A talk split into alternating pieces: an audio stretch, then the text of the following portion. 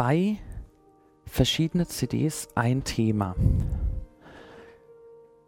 So einfach es gewesen wäre, über ein Thema zwei CDs lang zu erzählen und diese Erzählung dann in der Mitte auseinanderzuschneiden, um zwei CDs draus zu machen, war mir das zu fade. Die ich, ich empfinde das als viel interessanter, die beiden CDs so untereinander aufzutrennen, dass sie zusammenspielen. Und zusammenspielen heißt ja nicht einfach hintereinander folgen, wie, wie ein, ein, ein Zweiteiler im Fernsehen oder ähnliches, sondern die erste CD habe ich vor allem dazu genutzt, ihnen die Augen zu öffnen, ihnen ein Gefühl dafür zu geben, wo sie und ihre Gefühle fremdbestimmt, sprich von anderen Menschen bestimmbar sind oder auch von der Gesellschaft als solches.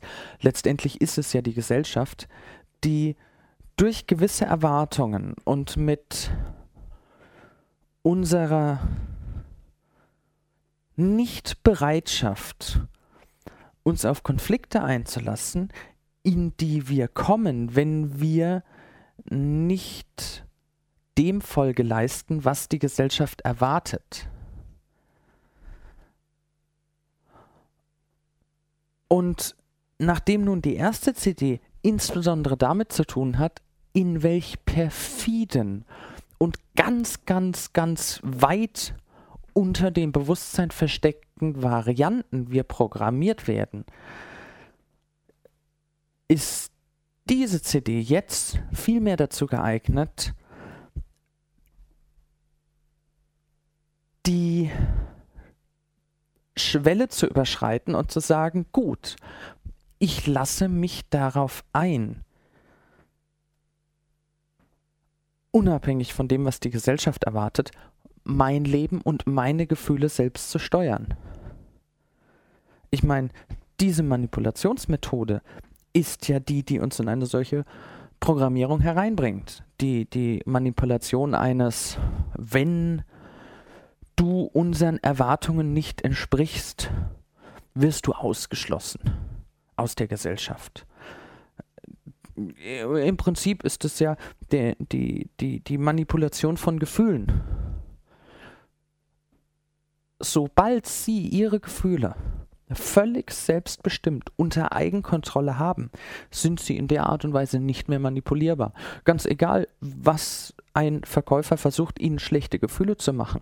Haha, daher war übrigens die Erzählung über die, die Drückerkolonne. Natürlich sind sie super anfällig für Verkäufer, wenn sie dem Verkäufer erlauben, ihre Gefühle zu steuern. Und die, die, wenn ich jetzt mal aus der reinen Gefühlsperspektive versuche zu beschreiben, was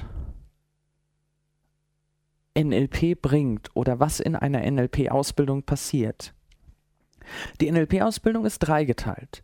Es gibt die Practitioner-Ausbildung, die Master-Ausbildung und die Trainer-Ausbildung. Die Practitioner-Ausbildung hat das ganz klare Ziel, dass sie ihre eigenen Gefühle steuern. Es geht darum, dass sie eine Klarheit in ihre Gefühle bekommen, für sich selber verantwortlich werden und das weit über das Maß hinaus, das sie sich bisher vorstellen können. Die Masterausbildung ist, zumindest in meinem Verständnis von NLP, kein weiteres Hinzufügen von Wissen. Für mein Empfinden ist ein ausgebildeter Practitioner in der Lage, von, von der Struktur her sämtliche NLP-Methoden zu erkennen, zu verstehen und auch damit zu arbeiten.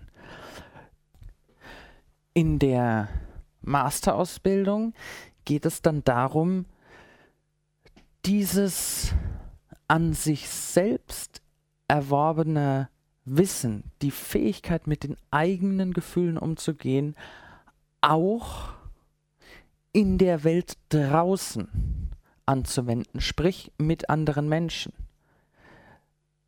Der NLP Practitioner ist für mein Empfinden, der ausgebildete Practitioner, meine ich damit die Person, ist für mein Empfinden ein Mensch, der selber glücklich ist, eine tolle Ausstrahlung hat, mit sich klarkommt, der weiß, wie er mit Konflikten, mit Problemen umgehen kann, wie er diese lösen kann, der flexibel ist in seinem Verhalten. Der ausgebildete NLP-Master ist ein Mensch, der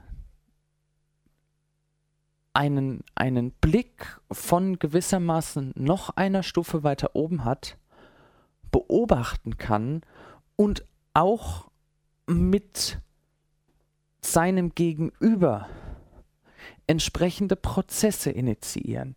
Sprich, sei es der, der, der, der Vater oder die Mutter mit dem Kind. Es genügt ja nicht, wenn der Vater glücklich ist, er will ja auch sein Kind glücklich machen, denke ich mir. Und der Master ist derjenige, der das, ähnliche Geschichte, ähm, der Vorgesetzte und der Angestellte. Wobei die Struktur der Begegnung, hey, hey, NLP ist keine Einbahnstraße und wir sprechen von Flexibilität. Ebenso interessant ist es natürlich der Angestellte seinem Chef gegenüber. Denn auch der Angestellte kann seinem Chef gute Gefühle machen.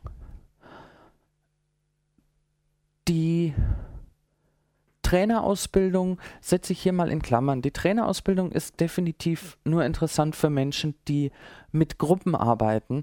Da geht es nämlich darum, eine ganze Gruppe entsprechend zu steuern, die Gruppendynamik im Griff zu haben und in dieses Setting dann noch bestimmte Lernthemen einzuweben. Das, äh, also während Practitioner und Master für mein Empfinden zwei Ausbildungen sind, die für jeden Menschen, der sich, der bisher mit seinem Leben nicht so hundertprozentig klarkommt, wie er will, äh, der die Augen etwas weiter öffnen will, interessant sein kann, ist die Trainerausbildung, wie gesagt, meiner Meinung nach nur für die Menschen interessant, die tatsächlich mit Gru Menschengruppen arbeiten, äh, und, und da ein spezielles Interesse haben. Um zurückzukommen, der Verkäufer, der es schafft, in ihnen ein schlechtes Gewissen aufzubauen, wenn sie sein Produkt nicht kaufen, ist aus der Perspektive natürlich ein, ein von der rein technischen Seite her guter NLPler einfach da er in der Lage ist, einen gewissen Einfluss auf ihre Gefühle zu nehmen. Es ist eine moralische Frage, die ich bei diesen Verkäufern natürlich sehr stark verurteile. Äh, ob er das Ganze nutzt, um sie weiterzubringen oder um sein eigenes Portemonnaie zu füllen. Und jetzt komme ich mal wieder zurück auf die Gefühlsfrage des Practitioners. Wenn der Practitioner seine Gefühle selber steuern kann, selbstverantwortlich damit umgeht und flexibel ist, seine Gefühle der Situation anzupassen, zu verändern, dann ist der Practitioner ja im Prinzip sehr gut von verschiedenen Manipulationsmethoden geschützt. Es gibt viele, viele Varianten, in denen Menschen über die Manipulation ihrer Gefühle ihr ganzes Leben manipulieren können, ihr ganzes Verhalten. Und ich meine, das, das, das äh, einfachste Beispiel, ist, das gibt es in 100.000 Varianten. Das einfachste Beispiel ist doch die, die Schwiegermutter oder die Oma, die zu Hause sitzt und äh, wenn man sich dann entscheidet, äh, heute ist Samstagabend, ich will heute Abend Party machen, ich will gute Laune haben, äh, ja, das ist bestimmt eine gute Idee, dass du dich heute Abend amüsierst und nicht durch meine Einsamkeit zu Hause daran hindern lässt, dein Leben zu leben. Und der, der, der, wenn man das dann noch schafft, dazu zu sagen, gut, ich wünsche dir also einen schönen Abend und man noch sowas hört wie, ja, denk daran, das Licht hinter dir auszumachen. Ich kann ja auch im Dunkeln sitzen. Uh, da läuft mir ein Schauer über den Rücken. Aus, aus gleich zwei Gründen. Nummer eins, natürlich weil sich dieser Mensch, der so etwas sagt, selber so immens schlechte Gefühle macht. Völlig zu Unrecht. Meiner, also ein, die, die, ich, ich halte die, die Freiheit für, für naturgegeben und ebenso wertvoll wie wichtig, über meine Gefühle selber bestimmen zu können. Und ich frage mich, warum dann jemand sich zu Hause hinsetzen will und sich schlechte Gefühle machen will. Der zweite Grund, warum mir ein Schauer über den Rücken einläuft, ist natürlich, weil diese schlechten Gefühle ganz klar ausgerichtet sind, mir selber auch noch schlechte Gefühle zu machen. Wenn mir jemand sagt, mach du dir gute Gefühle, damit ich mir schlechte machen kann, wie soll ich denn darauf reagieren?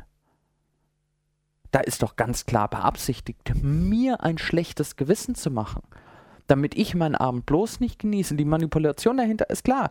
Da bleiben. Und vor allem, oh, gute Gefühle, schlechte Gefühle, meine Güte, in, in der heutigen Zeit, in der heutigen Gesellschaft, das ist total genial, was da teilweise an Programmierungen sitzt. Es gibt, die, die Unterhaltung hatte ich letztens in der Disco. Ich laufe dreimal an der Frau vorbei, die, die also jedes Mal noch ein bisschen äh, äh, gelangweilter, genervter, schlechter drauf guckt. Und naja, ich, ich bin ja jetzt, also abgesehen davon, dass ich ausgebildeter Trainer bin, bin ich ja eben auch ausgebildeter Master in Sachen NLP und denke schon, dass ich meine Fähigkeiten, wann immer mir möglich, dazu nutze, anderen Menschen gute Gefühle zu machen.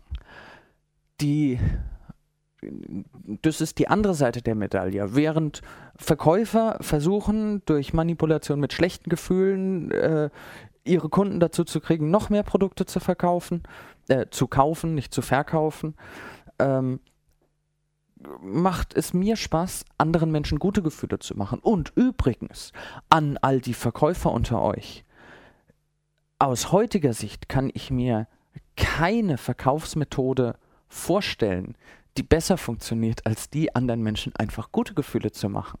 Weil gute Gefühle machen süchtig.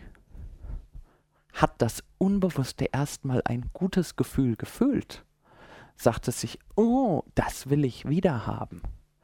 Und es ist kein Wunder, äh, dass speziell die Trainer, die als allererstes, egal in welchem Seminar, ihren Teilnehmern gute Gefühle machen, sei es offen oder verdeckt, die Trainer sind, wo sich die Teilnehmer am wohlsten fühlen und wo die Teilnehmer wieder und wieder und wieder kommen.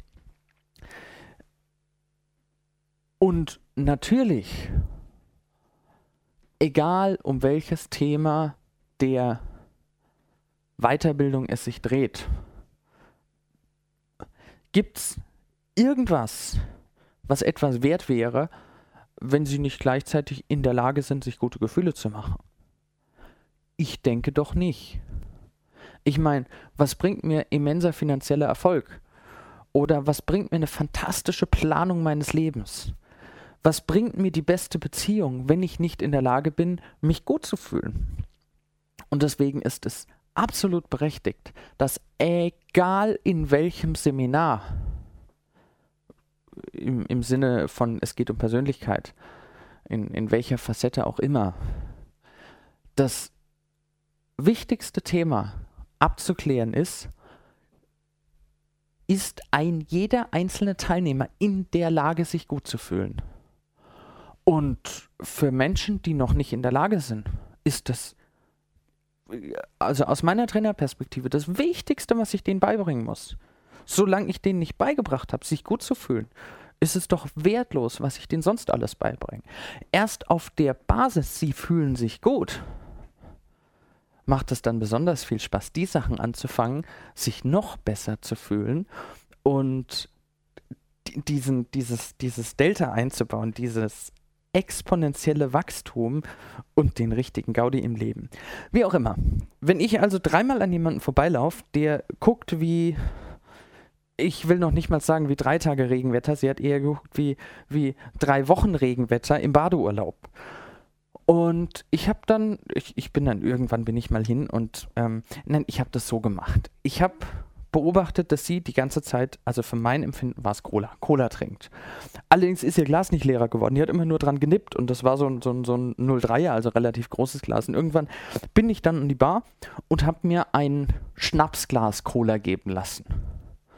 Weil, also es macht ja keinen Sinn, sie zu einer Cola einzuladen, wenn, äh, solange sie noch Cola hat, es macht überhaupt keinen Sinn, sie zu irgendwas einzuladen. Und ich habe mir gedacht, wenn ich mit so einem Schnapsglas ankomme, was ja also nicht, nicht dann einfach noch ein Glas Cola ist, was sie nicht mehr trinken kann, also wirklich nur ein paar Tropfen Cola, ähm, dann, dann muss sie zumindest doch mal ansatzweise darüber grinsen, äh, was für blöde Dinge ich mir einfallen lasse. Und das habe ich dann auch geschafft. Also ich habe dieses Glas vorbeigebracht und sie hat erstmal geguckt, wie, äh, äh, also wie als wäre ich von einem anderen Stern, was ja durchaus von mir auch wieder beabsichtigt war. Das war absolut nicht mehr normal. Da war irgendwas ziemlich anders. Und dann haben wir uns ein bisschen unterhalten und sie hat mir erklärt, dass sie gar nicht schlecht drauf ist. Und ich habe gedacht, oh, also wenn das nicht schlecht drauf ist, dann will ich ja nicht wissen, was bei ihr schlecht drauf sein heißt. Und ja, sie hat mir erklärt, naja, sie kann ja nicht die ganze Zeit rumrennen und lächeln. Sie, sie ist halt einfach, sie ist da und Punkt und fertig. Und irgendwie fand ich das doch seltsam. Sie hat gemeint, für sie gibt es gerade eben keinen Grund, sich besonders gut zu fühlen. Und auch keinen sich schlecht zu fühlen. Deswegen fühlt sie sich nicht schlecht und aber auch nicht gut, sondern normal.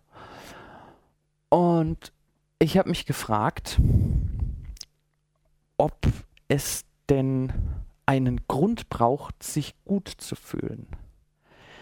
In der Tat gibt es viele Menschen, die glauben, richtig gut fühlen kann man sich ja nur, wenn man einen Grund dafür hat.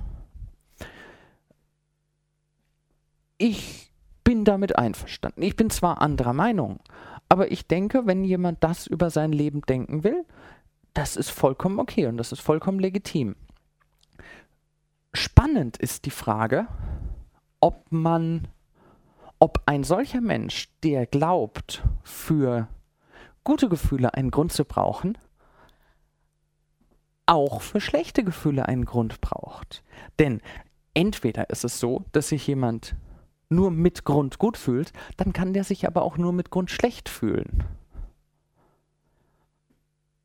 Und dann ist es nicht erlaubt, dass der einfach mal so einen Tag lang schlechte Laune hat, ohne zu wissen warum. Das kann dann ja nicht sein, er hat ja keinen Grund dazu. Die andere Möglichkeit ist es, wenn jemand sich hier und da mal schlecht fühlt oder gefühlt hat, ohne dafür einen Grund gehabt zu haben, dann ist das ja quasi der Beweis dafür, dass er sich, dass er seine Gefühle auch grundlos machen kann. Die, ob gut oder schlecht, das ist ja nur der Inhalt. Er ist in der Lage, ein bestimmtes Gefühl ohne einen Grund anzunehmen. Und wenn diese Erkenntnis dann mal da ist, dann wenn, wenn, also ich kann mich gut fühlen ohne Grund, ich kann mich schlecht fühlen ohne Grund. Dann ist es einfach nur noch eine Entscheidung, will ich mich jetzt gut fühlen oder will ich mich jetzt schlecht fühlen?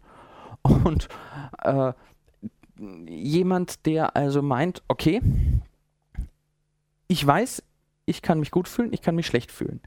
Und zwar wirklich im Sinne von können. Nicht nur ich weiß, dass ich es können müsste, sondern ich kann es. Und dann jeden Morgen aufsteht und sagt, heute ist ein Tag, hm, heute will ich mich schlecht fühlen. Und im Schnitt häufiger die Entscheidung trifft, ich will mich heute schlecht fühlen als gut fühlen, dann ist das meiner Meinung nach ein Grund, einen, einen Intelligenztest zu machen oder frei nach dem Autofahren einen Idiotentest. Vorausgesetzt, wie gesagt, dass derjenige seine Gefühle selber steuern kann. Kommen wir zurück. Steuerbarkeit von Gefühlen.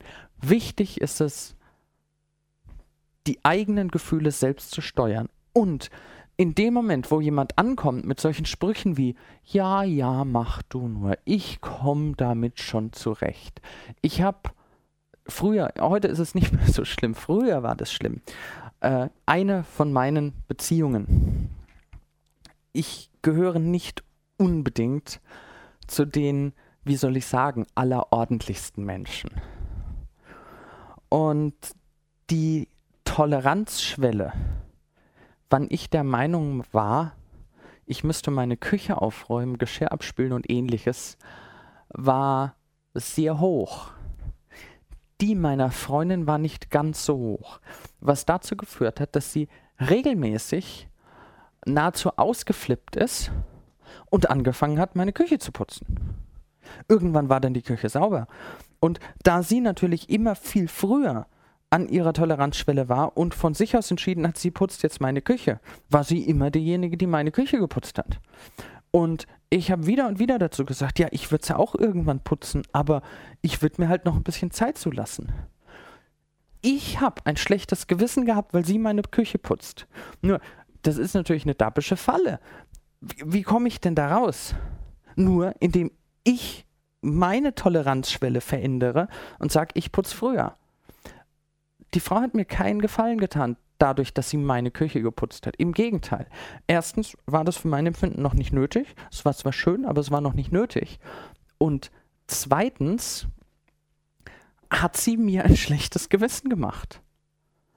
Und natürlich war das durchaus beabsichtigt. Das war äh, also nicht, nicht so wirklich bewusst, aber die Absicht dahinter war ganz klar, mich dazu zu kriegen, selber früher zu putzen. Weil jetzt habe ich schon ein schlechtes Gewissen und ich weiß, wenn da drei Teller schmutzig rumliegen und sie kommt, ist sie schon wieder in der Küche am Putzen. Und da denke ich mir, naja, äh, es gibt doch durchaus sinnvollere Sachen, wie wir unsere Zeit verbringen können. Eine Sensibilität dafür zu entwickeln, wann andere Menschen die eigenen Gefühle beeinflussen wollen, ob sie das wissen oder nicht, ist ungemein wertvoll. Das setzt natürlich voraus, dass sie merken, wenn ihre Gefühle beeinflusst werden. Und dabei geht es um sie, um nur um sie und um nichts anderes. Es geht darum, dass sie merken, kommen ihre Gefühle aus sich heraus? Ist es etwas, was Sie gerade eben mit sich machen? Practitioner-Stoff in sich selbst drinnen und darauf reagieren können, flexibel ihr Verhalten verändern oder ob jemand anders mit ihnen etwas macht, immer noch Practitioner-Stoff mit ihnen etwas macht und in ihnen Gefühle verursacht und sie da drüber stehen können und sagen, hm, lasse ich mich drauf ein, lasse ich mich nicht drauf ein. Es ist ja durchaus möglich, die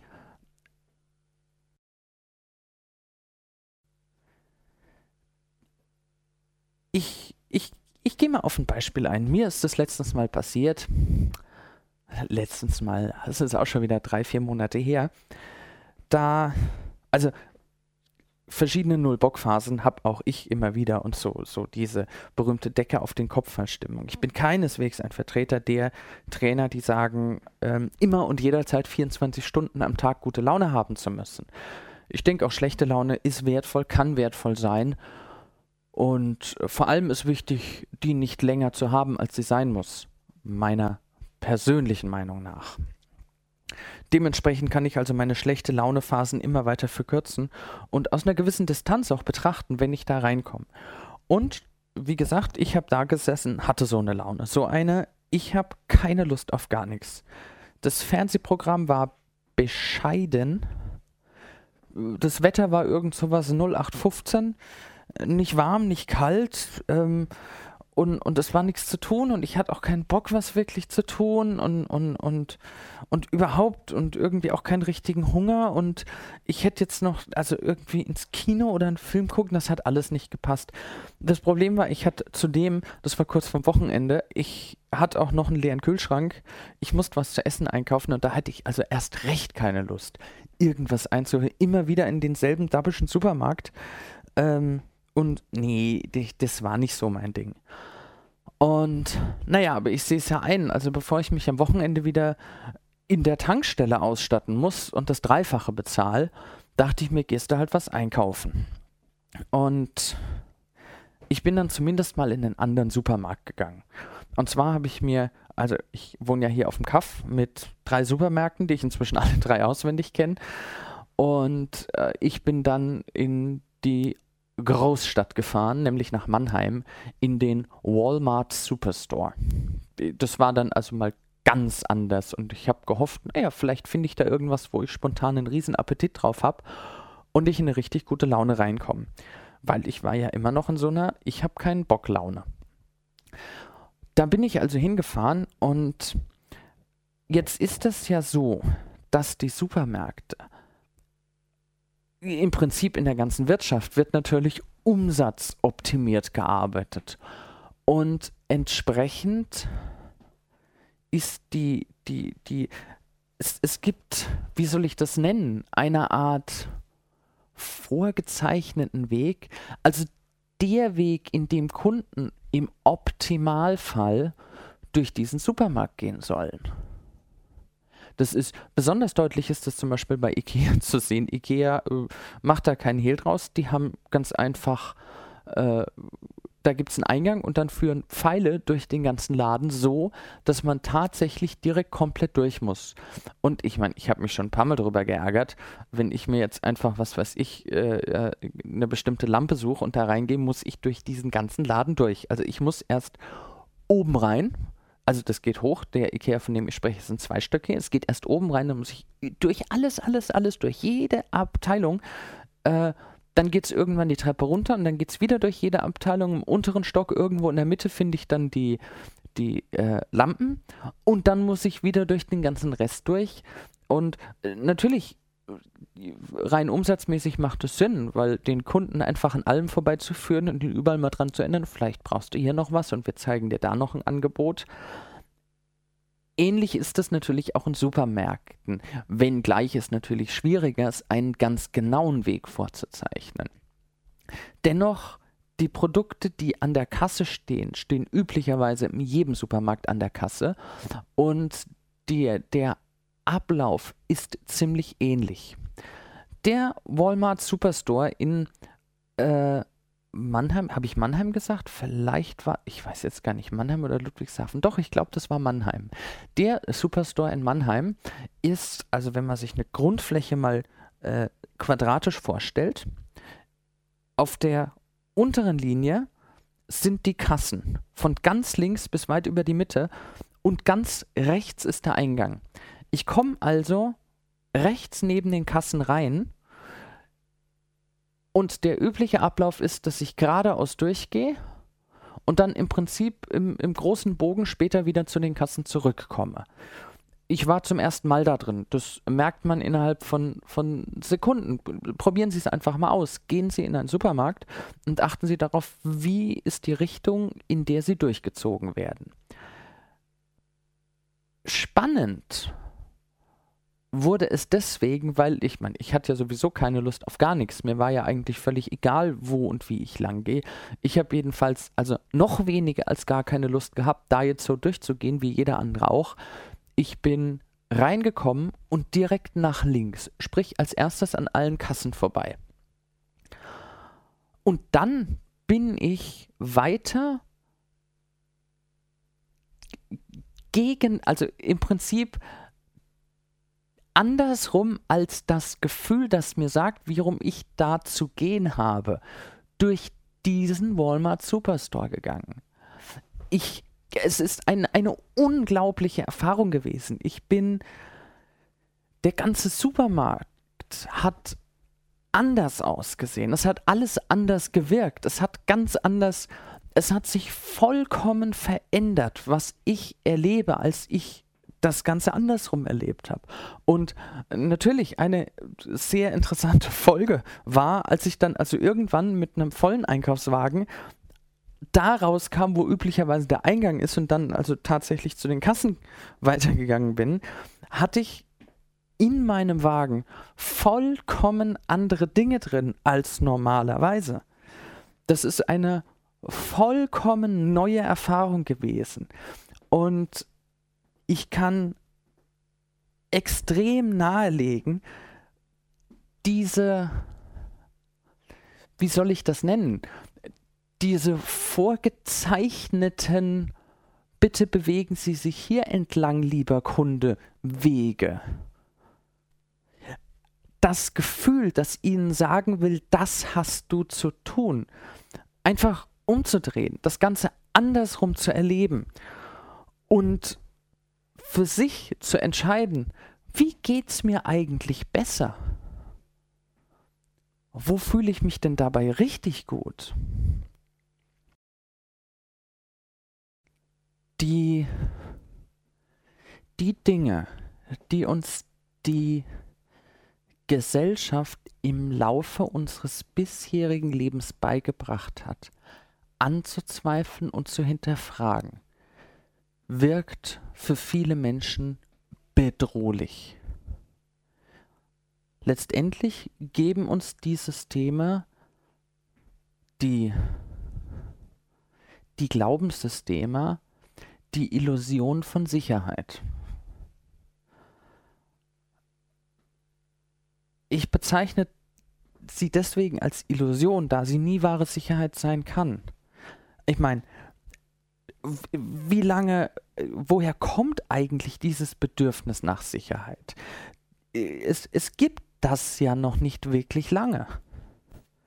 In der Art, wie wir es heute haben, in der, in der rationalen, kognitiven Art und Weise. Gucken wir uns doch mal die, die Weltgeschichte an.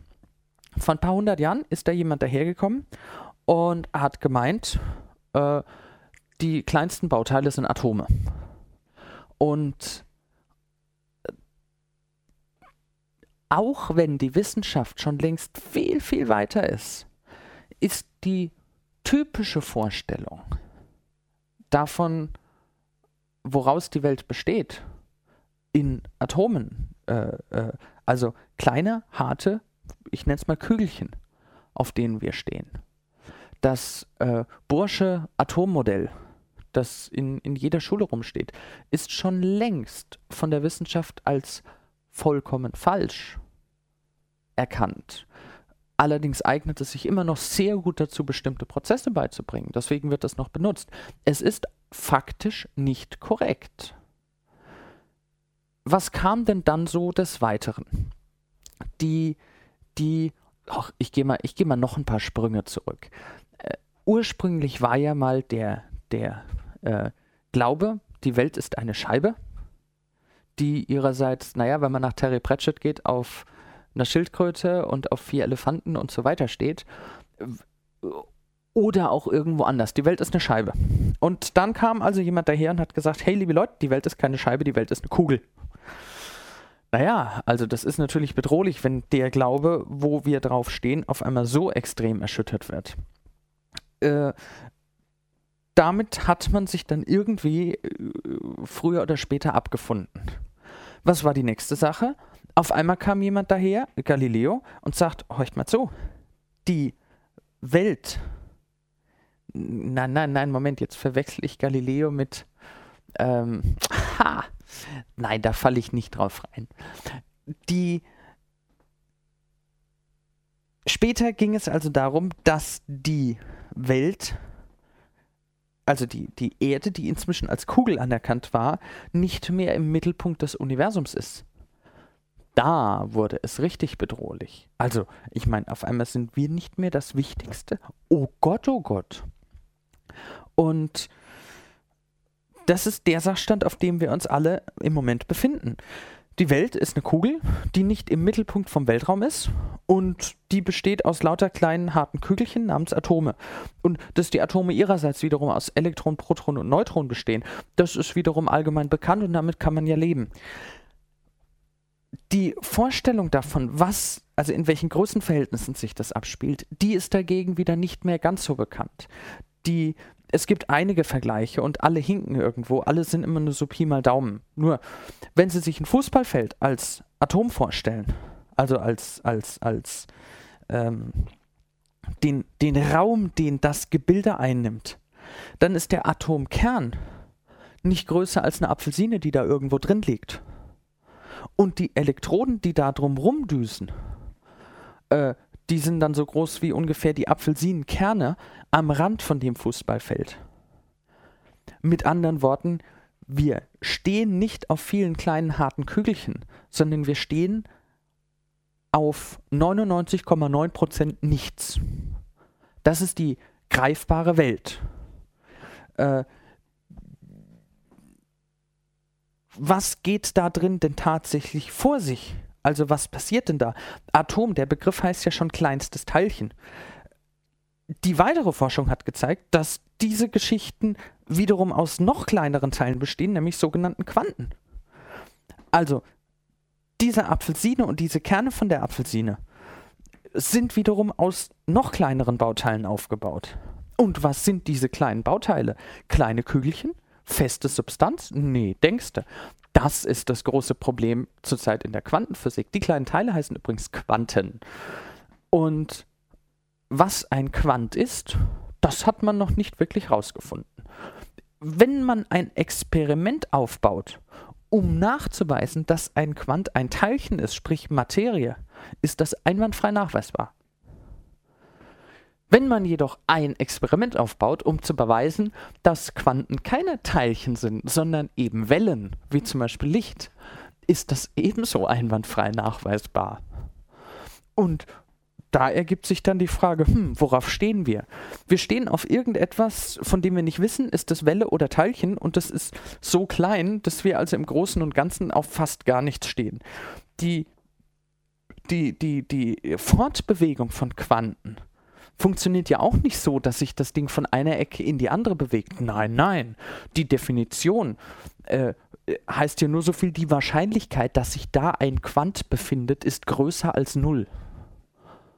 Also mit anderen Worten, das ist eigentlich ein riesiges Glücksspiel, dass genau das Quant oder die, die schier unendlich große Anzahl an Quanten, die die Atome bilden, die die Materialien bilden, auf denen wir stehen, alle auch wirklich da sind.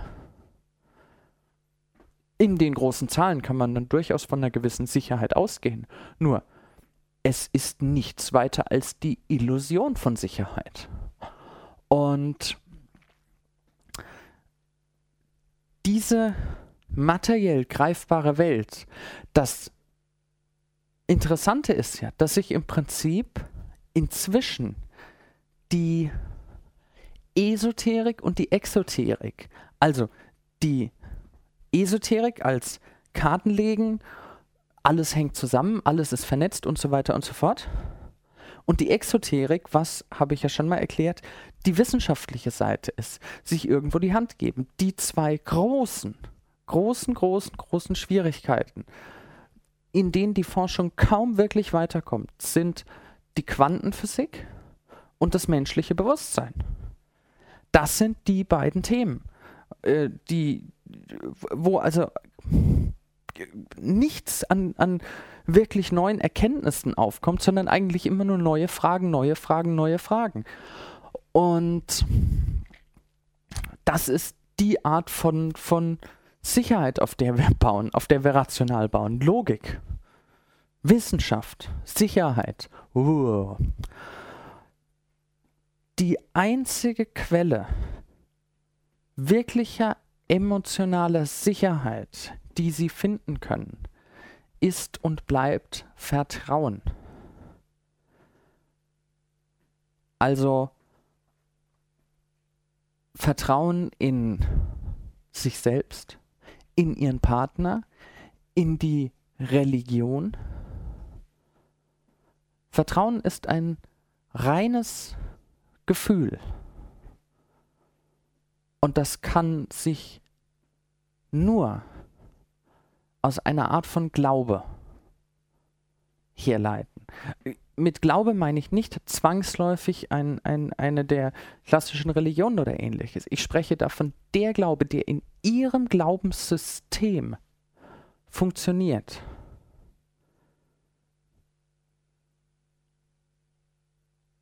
Ist die einzige Quelle für eine Sicherheit, die nicht nur eine Illusion ist. Und jetzt gehen wir wieder zurück und gucken uns doch mal an, was passiert, wenn wir die Sicherheit dessen, was uns die Gesellschaft beibringt, anzweifeln.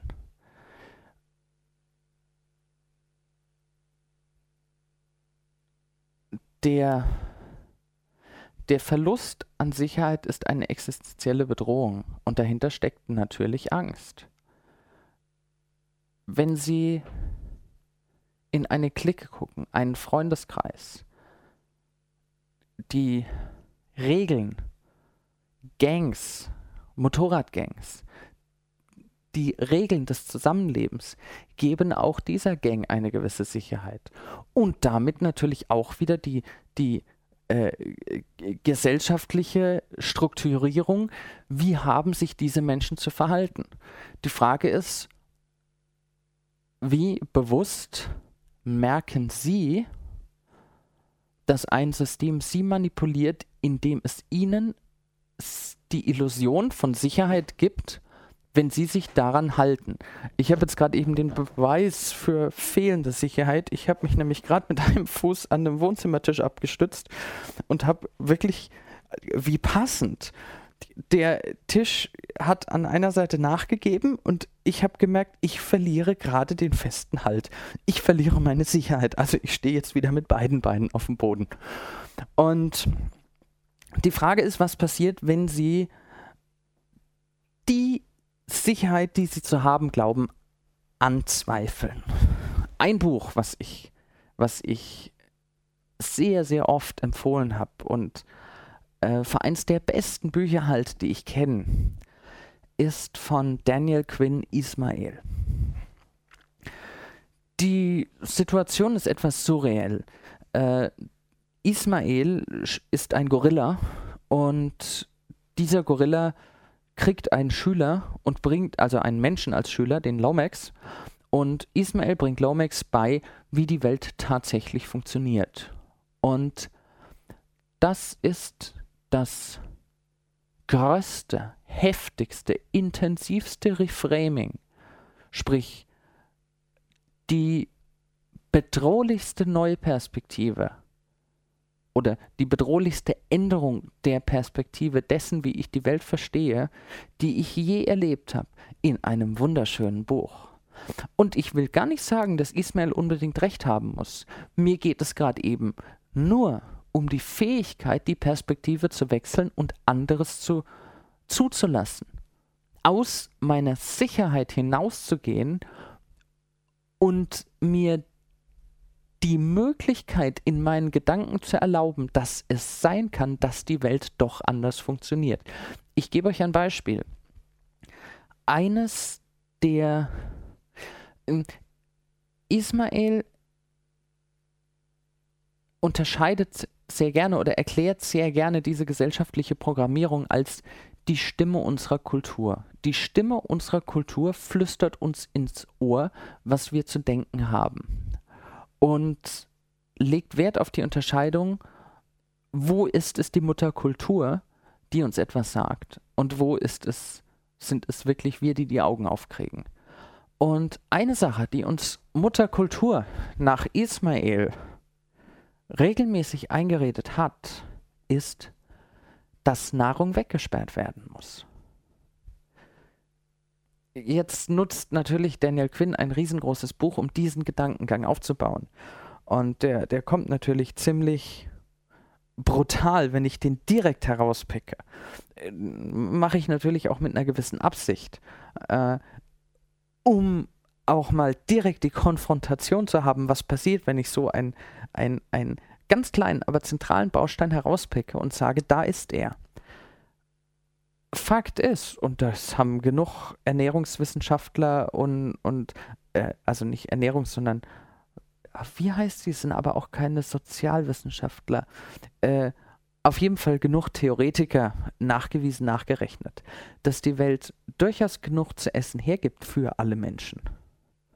Und vor ein paar Jahrtausenden war es ja gang und gäbe, dass die Menschen das, was sie essen wollen, gejagt haben, gegessen haben und fertig. Wo kommt denn der Gedanke, Überfluss zu produzieren, sprich mehr Nahrung, als wir brauchen, überhaupt her? Immer, früher war das dann wohl so, dass äh, ein Mensch äh, eine Stunde, zwei Stunden, vielleicht auch acht Stunden täglich auf der Jagd war und die restliche Zeit musste er nicht damit verbringen, Essen äh, zu organisieren. Die, die, ähm, dadurch, dass es heutzutage innerhalb der Kultur scheinbar unmöglich ist, was übrigens nicht stimmt, scheinbar unmöglich ist, sich sein Essen einfach zu nehmen, dass es reichhaltig genug gibt, spielen wir in einer Struktur mit, in der wir ein, eine bestimmte Arbeit erledigen müssen, um Essen zu kriegen. Manche Menschen erzeugen den Überfluss an Essen, andere wiederum machen andere Dinge im Überfluss und danach kommt es zu einem Tauschhandel. Die, ich will weder sagen, dass das schlecht noch gut ist. Ich will nur, dass sie begreifen, dass dieses komplette System in sich zusammenbrechen würde, wenn Nahrung nicht mehr weggesperrt werden würde. Und ich gebe ehrlich zu, ich, ich habe meine Zweifel, ob ich das jetzt verständlich rübergebracht habe.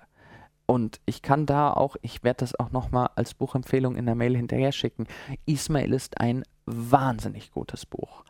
Und die, die, wenn Sie jetzt nur testhalber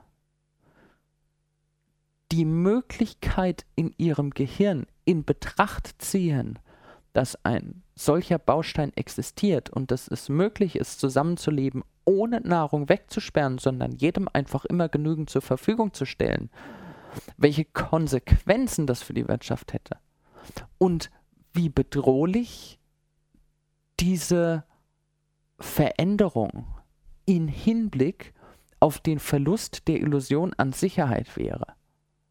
Innerhalb von diesem System erleben wir das als Sicherheit. Außerhalb von diesem System könnten wir Freiheit genießen und würden uns innerhalb von dem System unfrei, sprich gefangen fühlen. Uns fängt die Gesellschaft ein, um uns klarzumachen, was wir zu denken, zu glauben und zu tun haben. Ich gehe noch mal auf ein ganz anderes Beispiel ein. Ach ja, das gefällt mir auch noch mal sehr gut. Ein einer der Trainer, die ich über alles bewundere, ist der Klaus Kopjol aus dem Schindlerhof. Und Klaus Kopjol, der Mann hat einfach eine grandiose Energie, einen Fun an seiner Arbeit. Und vom Klaus habe ich mal einen Satz gehört, der lief damals nur so beiläufig in einem Seminar von ihm. Und äh, der hat viel, viel, viel geprägt von dem, was ich tue. Klaus erzählt dass ja jeder denken würde, wir leben in einer Leistungsgesellschaft, was ja gar nicht stimmt. Wir leben in einer Wirkungsgesellschaft. Und also da gingen bei mir sämtliche Alarmglocken an. Den Satz musst du dir merken. Und den habe ich mir gemerkt. Gucken wir uns mal den Beruf eines Verkäufers an. Wonach wird ein Verkäufer bezahlt? Nach Leistung oder nach Wirkung? Leistung ist die Zeit, die er damit verbringt, jeden Tag Kunden zu besuchen und seine Produkte zu verkaufen. Wirkung ist die Zahl der Kunden oder des Umsatzes, den er tatsächlich macht. Natürlich, der Verkäufer wird nach Wirkung bezahlt. Und ganz allgemein in der Gesellschaft, was wir brauchen, ist Wirkung, nicht Leistung.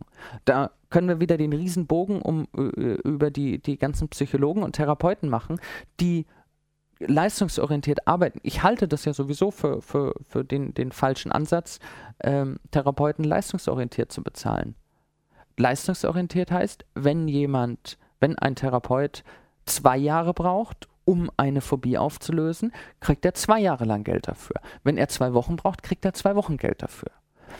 Ich bin der Meinung, und äh, auch das kommt wieder nicht von mir, das kommt von Richard Bendler, Therapeuten sollten ganz klar erfolgsorientiert, sprich wirkungsorientiert bezahlt werden. Das heißt, eine Phobie sind, was weiß ich, sagen wir 2000 Euro oder 10.000 Euro. Ist ja also die, die Größenordnung, über die kann man dann hinterher diskutieren.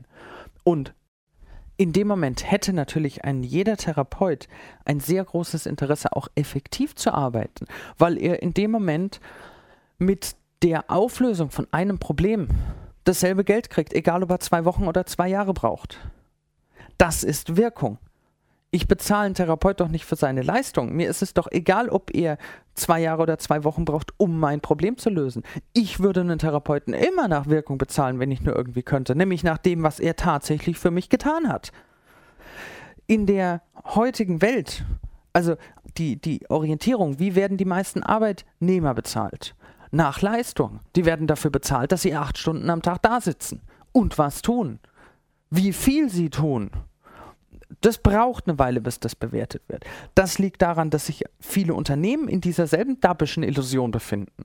In der Illusion, wir würden heutzutage in einer Leistungsgesellschaft leben. Die Leistung interessiert keinen Menschen. Und wenn ein Arbeitnehmer innerhalb von zwei Stunden dieselbe Arbeit macht wie ein anderer innerhalb von acht Stunden, wäre die optimale Ausrichtung der Firma zu sagen, okay, wunderbar, mach das Ganze in zwei Stunden. Hey, schlag dir einen Deal vor. Du arbeitest acht Stunden lang so effektiv und wir geben dir 50 Prozent mehr Gehalt, dann äh, stimmt die, die, die Rechnung für beide Seiten. Dann hat jeder mehr davon. Ja, und was haben wir in unserer Gesellschaft? Menschen, die ihr Arbeitspensum nach Zeit berechnen. Das ist eine reine Illusion. Und wenn Sie sich aus der Illusion herausbewegen, wenn Sie sagen, okay, ich spiele nicht mehr mit in dem System, was Arbeitgeber oder Unternehmen aufstellen und glauben, mich reinzwängen zu müssen, dann fängt die Art zu denken an, sich grundlegend zu verändern. In der Selbstständigkeit ist die Illusion noch schlimmer, noch kontraproduktiver und das sich herauslösen aus dieser Illusion noch viel, viel, viel wirkungsvoller.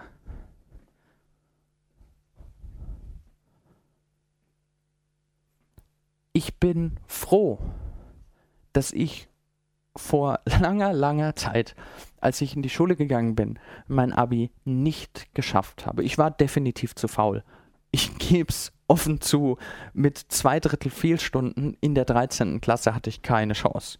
Und ich meine, ich habe mich vielleicht eine halbe Stunde auf die Abi-Prüfung vorbereitet. Und ich habe es ja, ja besonders schwierig gemacht oder besonders effektiv. Ich war nicht nur im leichtesten Bundesland, also sagt man so, Hessen wäre das Abi am leichtesten. Ich war ja auch noch in Hessen in einer der leichtesten Schulen, zumindest hatte sie diesen Ruf. Und ich habe mein Abi zweimal hintereinander nicht geschafft die, was ich dadurch nicht hatte, und heute bin ich, wie gesagt, sehr froh drum, ich hatte keinen Abschluss in der Hand. Ich hatte kein Papier, auf dem drauf stand, ich würde irgendetwas können. Und bin daraufhin einer Welt begegnet, die mir ganz klar projiziert hat, also reflektiert hat, dass ich nichts kann. Weil ich habe ja keinen Zettel, wo drauf steht, ich würde was können. Und war darauf angewiesen, und dafür habe ich einige Jahre gebraucht, produktiv zu arbeiten. Heutzutage ist es so, dass ich teilweise von Unternehmen angesprochen werde,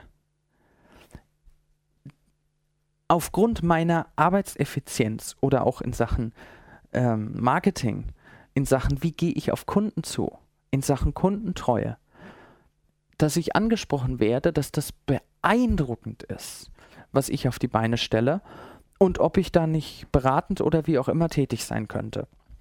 In der Regel, äh, ich lehne das Ganze des Öfteren ab, weil ich hauptsächlich, äh, ich bin kein Firmentrainer, ich mache privat ich, äh, Privatpersonen.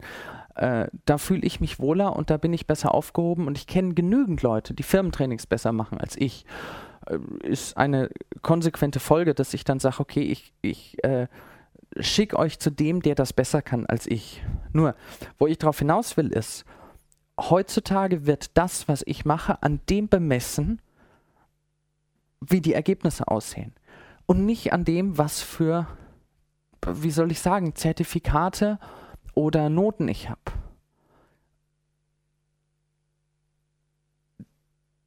Die Gesellschaft steht auf Noten.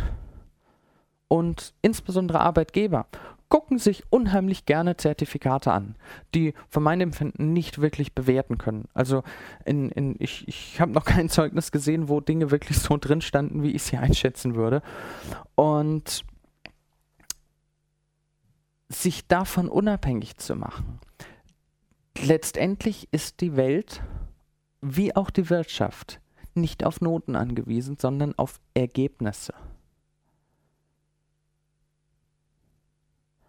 Wenn Sie aus der Illusion die Welt oder die Wirtschaft oder unsere Gesellschaft heutzutage wäre eine Leistungsgesellschaft, herauskommen und erkennen, wie sie ihre Wirkung erhöhen und auch in der Lage sind, ganz klar auszustrahlen, dass sie sich nach Wirkung bezahlen lassen und nicht nach Leistung.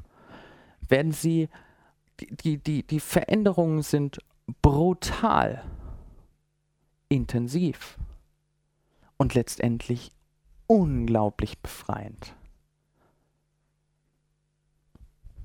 Das, das Gefühl von Freiheit zu wissen, was man kann. Nicht, weil es auf einem Papier steht, sondern ganz einfach, weil man es tut und weil man es kann, ist sehr, sehr wertvoll. So, ich habe einige Programmierungen angesprochen und und das habe ich sehr versteckt gemacht. Ich habe einige sehr klare Strategien eingebaut, um es ihnen zu erleichtern, sich gut zu fühlen, während sie aus der Sicherheitsillusion heraustreten, um wirkliche Freiheit zu erleben und ihr Leben so zu bestimmen, wie sie wollen. In dem Sinne kommt dann natürlich auch eine gewisse Verantwortung mit rüber. Nummer eins. Nein, ich fange mal bei der Nummer zwei an. Wenn Ihnen klar ist, wie Gefühle steuerbar sind und dass auch Sie die Möglichkeit haben, Gefühle von anderen Menschen zu steuern halte ich es durchaus für angebracht, Ihnen zu sagen, achten Sie auf die Gefühle, die Sie anderen Menschen machen. Wenn Sie sich einen Spaß draus machen, anderen Menschen schlechte Gefühle zu machen oder aus reinem Eigennutz anderen Menschen schlechte Gefühle machen, sage ich Ihnen ganz ehrlich, will ich mit Ihnen nichts zu tun haben. Von der Art und Weise Mensch haben wir genug auf der Welt.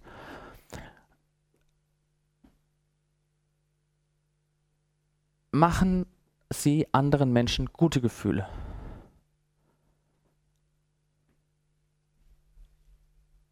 Es ist doch nichts schöner, wie als wenn sich die anderen Menschen freuen, wenn man kommt. Und ich gehe mal davon aus, dass die meisten Hörer auch der Meinung sind, es lohnt sich anderen Menschen gute Gefühle zu machen, sei es äh, ähm, der, der eigenen Moral, der eigenen Ethik gegenüber. Komme ich zum Punkt 1. eine noch viel, viel größere Verantwortung. Meiner Meinung nach haben sie nicht anderen Menschen gegenüber, sondern sich selbst gegenüber. Und es wäre vermessen, wenn sie durch die Welt gehen und sagen, sie machen anderen Menschen äh, gute Gefühle und vor sich selber nicht genügend Respekt haben, sich selbst gute Gefühle zu machen. Das ist eine selbstverliebte Egozentrik nach dem Motto, ähm, schau mal, wie toll ich bin, ich mache dir gute Gefühle und fühle mich schlecht. Märtyrer brauchen wir auch keine. Zumindest nicht in der Art. Es gibt auch genau schlechte Gefühle äh, äh, in dieser Welt. Also wir brauchen nicht noch jemanden, der sich noch mehr schlechte Gefühle macht. Es ist viel schöner, wenn sich alle Menschen gute Gefühle machen. Und daher, Punkt 1, wichtigstes, werden Sie sich verdammt nochmal über Ihre Gefühle im Klaren und fangen Sie an, Ihr Leben zu genießen. Das ist das Wichtigste dabei sobald sie sich gut fühlen, werden sie merken, dass sie die Freiheit haben, die Fähigkeit haben, auch anderen Menschen zumindest mit ihren guten Gefühlen anzustecken, etwas rüberzugeben. Und wenn sie ihr komplettes bisheriges Gefühlsleben herumdrehen müssen, um sich gut zu fühlen, dann tun sie das. Die Auswirkungen sind brachial. Schön. In dem Sinne, wenn es, ich habe einige Bücher empfohlen auf diesen beiden CDs, äh, also November und Dezember. Wenn es nur ein Buch gäbe, das ich empfehlen könnte, dann wäre das auf jeden Fall das letzte, das ich empfohlen habe, nämlich Daniel Quince Ismail. Die, ach, ich will nicht zu viel vorne wegnehmen. Leute, es ist ein Taschenbuch, es kostet äh, irgendwas, keine 10 Euro. Und es lohnt sich, es ist verdammt gut. Wer es noch auftreiben kann, der zweite Teil, es gibt zwei Bücher. Das zweite heißt Ismaels Geheimnis. Der zweite Teil ist noch ein Tick besser, aber leider momentan vergriffen. Soll angeblich im zweiten Quartal nächstes Jahr neu aufgelegt werden.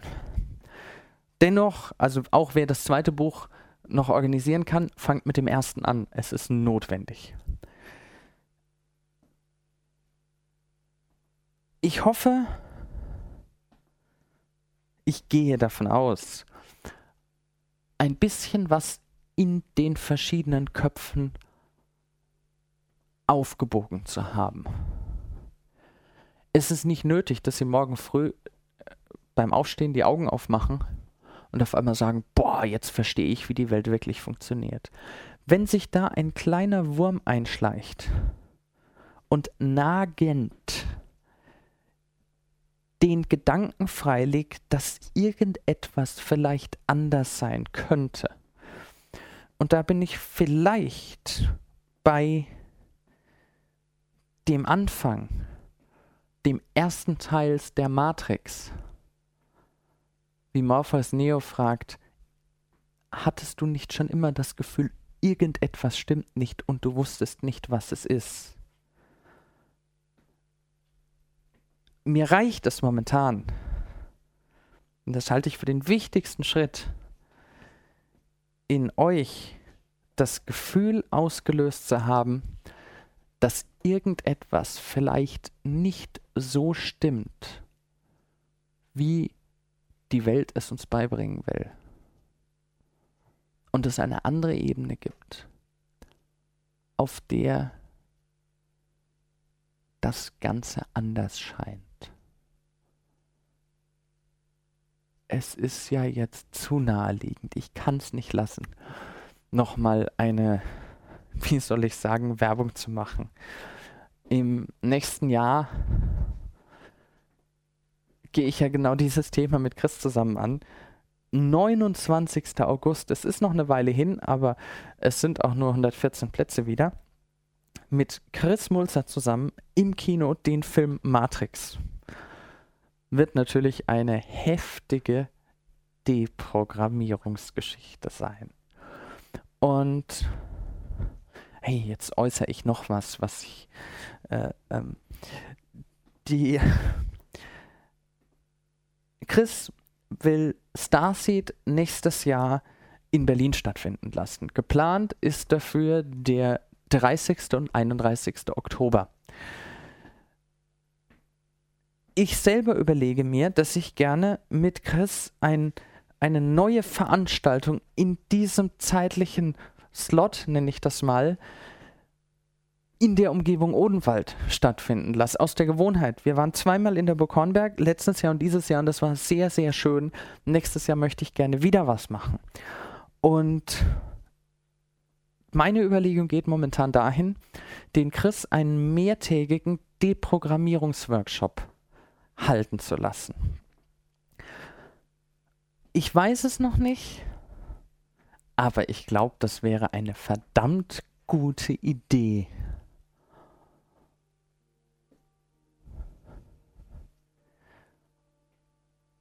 lasst euch doch jetzt mal einfach darauf ein, was es denn bedeuten würde, wenn die Welt nicht ganz so ist, wie ihr bisher geglaubt habt, dass sie sein müsste. Ich wünsche euch ein wunderschönes Weihnachtsfest,